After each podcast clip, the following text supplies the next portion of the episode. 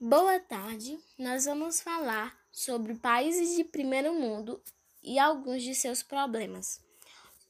Os participantes do grupo são eu, Cecília, Giovana, Laura e Luna. Segundo a teoria dos mundos, Primeiro Mundo é o nome usado no período da Guerra Fria para designar um conjunto de países capitalistas de economias desenvolvidas. Atualmente são chamados de países desenvolvidos centrais os que possuem elevados indicadores sociais.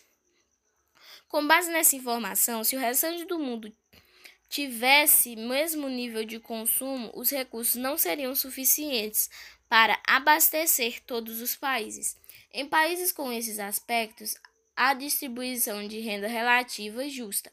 Desse modo, a diferença de classes sociais não são tão grandes, ou seja, a distância entre um pobre e um rico, por exemplo, não é exorbitante. Situação como esta é resultado da intervenção governamental, cobrando maiores taxas tributárias daqueles que detêm maior poder aquisitivo. Genuinamente, em países de primeiro mundo, a democracia tende a ser praticada em vez em vez que o Estado sofre reivindicações dos cidadãos e as reconhece em busca de executá-las. Segundo o Banco Mundial e o Fundo Monetário Internacional, são considerados países de primeiro mundo. A Alemanha, Andorra, Austrália, Áustria, Bélgica, Canadá, Chipre, Coreia do Sul, Dinamarca, Eslovênia, Espanha, Estados Unidos, Finlândia, França, Grécia, Irlanda, Islândia, Israel, Itália, Japão, Luxemburgo, Mônaco, Noruega, Nova Zelândia, Países Baixos, Portugal, Reino Unido, San Marino, Singapura, Suécia e Suíça.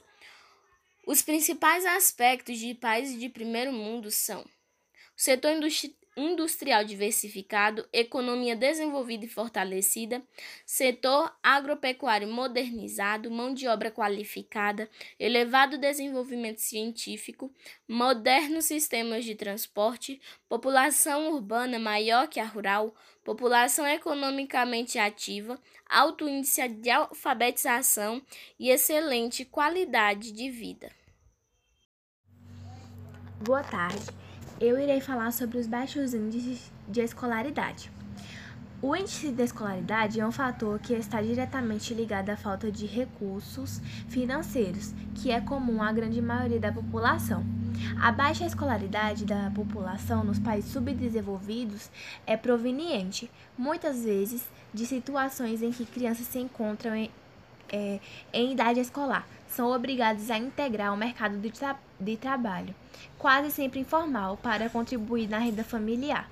Isso momentaneamente é positivo para a família, mas posteriormente esses indivíduos serão trabalhadores adultos com baixa qualificação e encontrarão dificuldades para se deslocar, para se colocar no mercado de trabalho. Resultado disso, esses trabalhadores vão trabalhar em empregos que exigem pouca qualificação e que oferecem baixo salário. Boa noite. Vou falar sobre problemas de moradia. Boa parte da população dos países subdesenvolvidos habitam em residências que se encontram em lugares marginalizados, desprovidos de infraestrutura, de serviços básicos, pavimentação, esgoto, água tratada, entre outros. E geralmente as casas ou barracos são extremamente precárias e às vezes subhumanas. Em diversos países, marginalização desses é, bairros e das cidades foi acrescido pelo intenso fluxo de, de pessoas que migraram do campo para as cidades, no qual esse processo é denominado de êxodo rural. A fome e a desnutrição. A falta total ou parcial de alimentos atinge uma enorme parcela da população mundial. Em alguns lugares do mundo, algumas pessoas ficam até dois dias sem alimentos.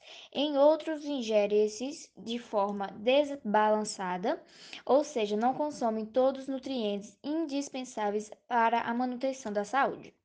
Saúde. Os problemas de saúde são decorrentes da falta de uma boa alimentação, moradia sem condições sanitárias e falta de comprometimento do poder público na implantação de medidas necessárias para amenizar os problemas desse, dessa ordem. Boa noite, eu irei falar sobre distribuição de renda. Esse processo é comum às sociedades capitalistas e favorece o incremento de formação de bolsões de pobreza. A disparidade na distribuição de renda é provocada, sobretudo, da concentração da riqueza nas mãos de uma parcela restrita da população. Boa noite. Eu irei falar sobre o baixo nível de escolaridade no Brasil. A população brasileira mostra um baixo nível educacional. Os anos de escolaridade ajudam na deficiência educacional, entretanto, alunos da sétima série do ensino fundamental não sabem somar, subtrair, dividir e multiplicar, não sabem realizar operações, não aprendem na escola, um aprendizado mais próximo da realidade da vida. A escola continua presa aos métodos tradicionais de décadas atrás, com dificuldade em contextualizar o conhecimento. A escola ainda não percebeu a diferença entre texto e contexto. O Instituto Paulo Montenegro, do IBOP, na pesquisa feita pelo Indicador Nacional do Analfabetismo Funcional, INAF, mostra que 24% da população consegue identificar os números e as quantidades que eles representam, mas tem dificuldades em realizar operações matemáticas simples. 2% não conseguem anotar um telefone ou entender um preço. E 23%, e 23% realizam sem dificuldades todos os cálculos necessários à vida cotidiana, incluindo a interpretação de gráficos, mapas e tabelas. Sabem, portanto, calcular direito. Outros 46% têm apenas conhecimentos básicos. Conseguem realizar todas as operações desde que exijam apenas um cálculo. A pesquisa contou com uma amostragem de 2 mil pessoas de 15 a 64 anos em todo o país. Os entrevistados responderam um questionário de 36 perguntas que incluíam a soma, o cálculo de porcentagem e a interpretação de gráficos. Como conclusão, os pesquisadores perceberam que poucos brasileiros conseguem trabalhar com números. Menos de um em quatro pessoas conseguem fazer cálculos necessários ao dia a dia. Boa noite. Eu irei falar sobre o baixo nível de escolaridade no Brasil. A população brasileira mostra um baixo nível educacional. Os anos de escolaridade ajudam na deficiência educacional, entretanto, alunos da sétima série do ensino fundamental não sabem somar, subtrair, dividir e multiplicar, não sabem realizar operações, não aprendem na escola, um aprendizado mais próximo da realidade da vida. A escola continua presa aos métodos tradicionais de décadas atrás, com dificuldade em contextualizar o conhecimento. A escola ainda não percebeu a diferença entre texto e contexto. O Instituto Paulo Montenegro, do IBOP, na pesquisa feita pelo Indicador Nacional do Analfabetismo Funcional, INAF, mostra que 24% da população consegue identificar os números e as quantidades que eles representam, mas tem dificuldades em realizar operações matemáticas simples. 2% não conseguem anotar um telefone ou entender um preço e 23%, e 23% realizam sem dificuldades todos os cálculos necessários à vida cotidiana, incluindo a interpretação de gráficos, mapas e tabelas. Sabem, portanto, calcular direito. Outros 46% têm apenas conhecimentos básicos.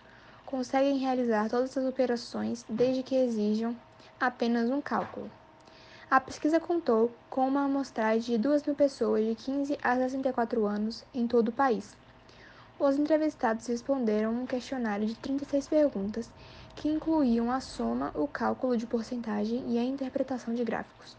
Como conclusão, os pesquisadores perceberam que poucos brasileiros conseguem trabalhar com números. Menos de um em quatro pessoas conseguem fazer cálculos necessários ao dia a dia. Boa noite irei falar sobre a falta de comida para as pessoas. O problema da fome relaciona-se à falta de comida disponível para as pessoas ou na impossibilidade de conseguir ter acesso ou comprar alimentos. Assim sendo, a fome no mundo está relacionada com a questão econômica vinculada diretamente à miséria que algumas pessoas e boa parte dos países sofrem. Quando falamos do problema da fome do mundo, não estamos falando daquela vontade de comer que você sente na hora do almoço ou do jantar. O problema da fome relaciona-se à falta de comida disponível para as pessoas ou na impossibilidade de se conseguir ter acesso ou comprar alimentos. Boa parte do mundo sofre por não ter a parte de comida na sua mesa. Obrigada.